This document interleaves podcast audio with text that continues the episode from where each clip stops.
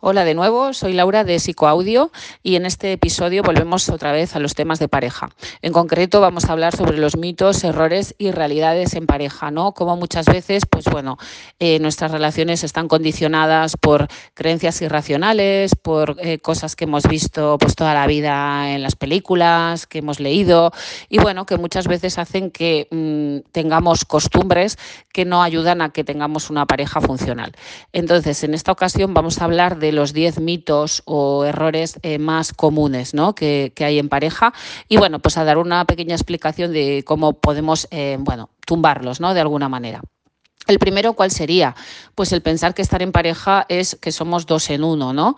Eh, no es así. ¿eh? Tenemos que tener algo que se llama individualidad, que es nuestra parte y nuestro espacio pues para, para, hacer cosas al margen de nuestra pareja, hobbies, pues quedar con otra gente, incluso tiempos para nosotros solos, y que no hay por qué compartirlos en pareja, y eso no quiere decir que les queremos menos, que pasamos de, de ellos y que, y bueno, pues, y que no van las cosas bien.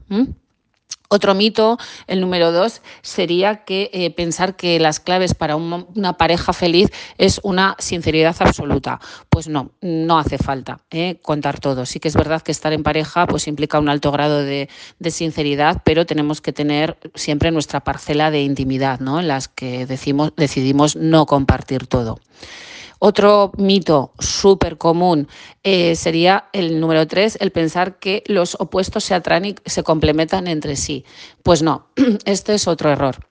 Generalmente sí que es verdad que nos puede llamar en principio la atención algo muy distinto ¿no? de otras personas porque no lo tenemos, nos resulta peculiar y atrayente, pero sí que es cierto que al final en pareja eh, pasa como con los amigos, ¿no? Tú puedes llevarte bien con un amigo muy distinto a ti y congeniar, pero generalmente con quién vamos a tener mayor probabilidad de éxito y nos vamos a llevar mejor y vamos a tener más complicidad, pues con aquellas personas con las que más coincidimos en gustos, valores, preferencias, ¿no? Siempre la probabilidad de conflicto disminuye cuanto más afines, ¿no? Somos a a otras personas, eh, pareja y amigos, pero en, concreto en pareja, cuanto más distintos seamos, mayor probabilidad de conflicto y, peor pronóstico en la relación.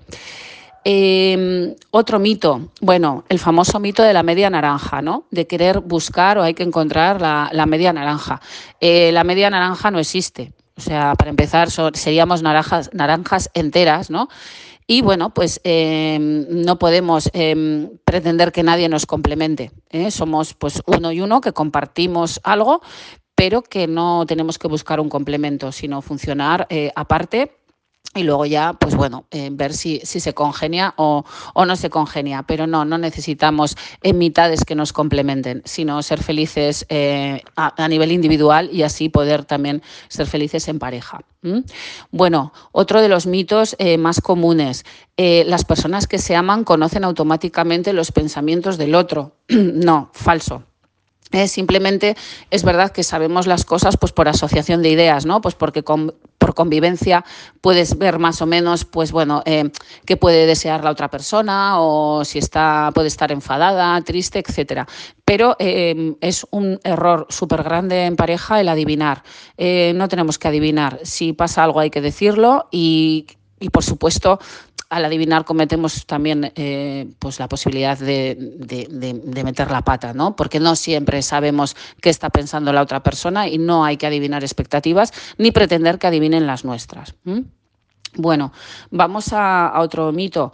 En toda buena pareja eh, hay discusiones y peleas verbales. Pues no, eh, en todas no las hay. ¿eh? Y si hay amor, generalmente no hay discusión. ¿Que se puede discrepar? Sí, pero realmente las discusiones o discrepancias, más que discusiones, eh, tienen que ser la excepción, no, no la norma, ni tienen que ser muy recurrentes. Lo lógico es que cuando hay amor, pues bueno, pues como estamos centrados en facilitar la vida a la otra persona, no hay discusiones. Otro mito, tu familia es quien mejor puede ayudarte en momentos de crisis. Pues no, generalmente, a no ser que sean muy, muy respetuosos y no se impliquen, suelen ser los que peor pueden ayudarnos. ¿Por qué? Pues porque no son neutrales.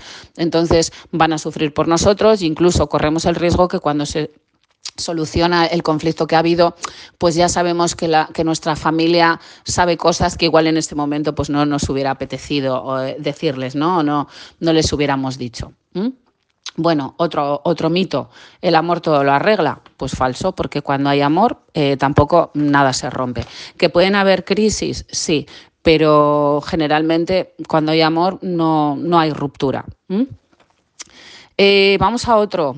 Eh, también súper común. Eh, la pareja es una relación de convivencia 50%. Error. No, no somos una cooperativa. Sí que es cierto que hay que intentar, eh, bueno, pues distribuir las responsabilidades de una forma más o menos equitativa, ¿no? no puede ser que sea una en una proporción muy alta o muy descompensada, pero tampoco podemos tener un cuadrante, porque no puede ser igual hoy casualidad me toca a mí fregar o recoger o lo que sea, o pasar por el súper, igual es ese día que has tenido pues un disgusto o bueno o mucho estrés en el curro o lo que sea o no has descansado y no estás bien y no puede ser que como a mí me toca pues yo lo hago no ahí es donde tenemos que intentar bueno pues dentro de esa equidad también pensar en la otra parte y compensarlo un poco. Y vamos ya eh, al último, al último mito. Si tu pareja quiere abandonarte, eh, no te des por vencido y lucha. Bueno, otro error, por vencido o por vencida. Eh, si te quieren dejar, eh, lo mejor que podemos hacer es asumirlo, eh, pues bueno, estoicamente. ¿Por qué? Pues porque mm, si la otra parte quiere o todavía hay alguna posibilidad, desde luego no es la insistencia lo que lo va a provocar. Generalmente, si hay una crisis, pues buscar un tiempo de, de separación puede ser suficiente pues para que si todavía hay posibilidades, pues la, la, una parte o las dos partes, pues bueno, en este caso la parte que quiere dejar, eh, reflexione y bueno, pues igual no está todo tan perdido. ¿Vale? Bueno, pues hasta aquí el episodio de hoy. Espero que os haya gustado y si necesitáis algo, eh, psicoaudio.com.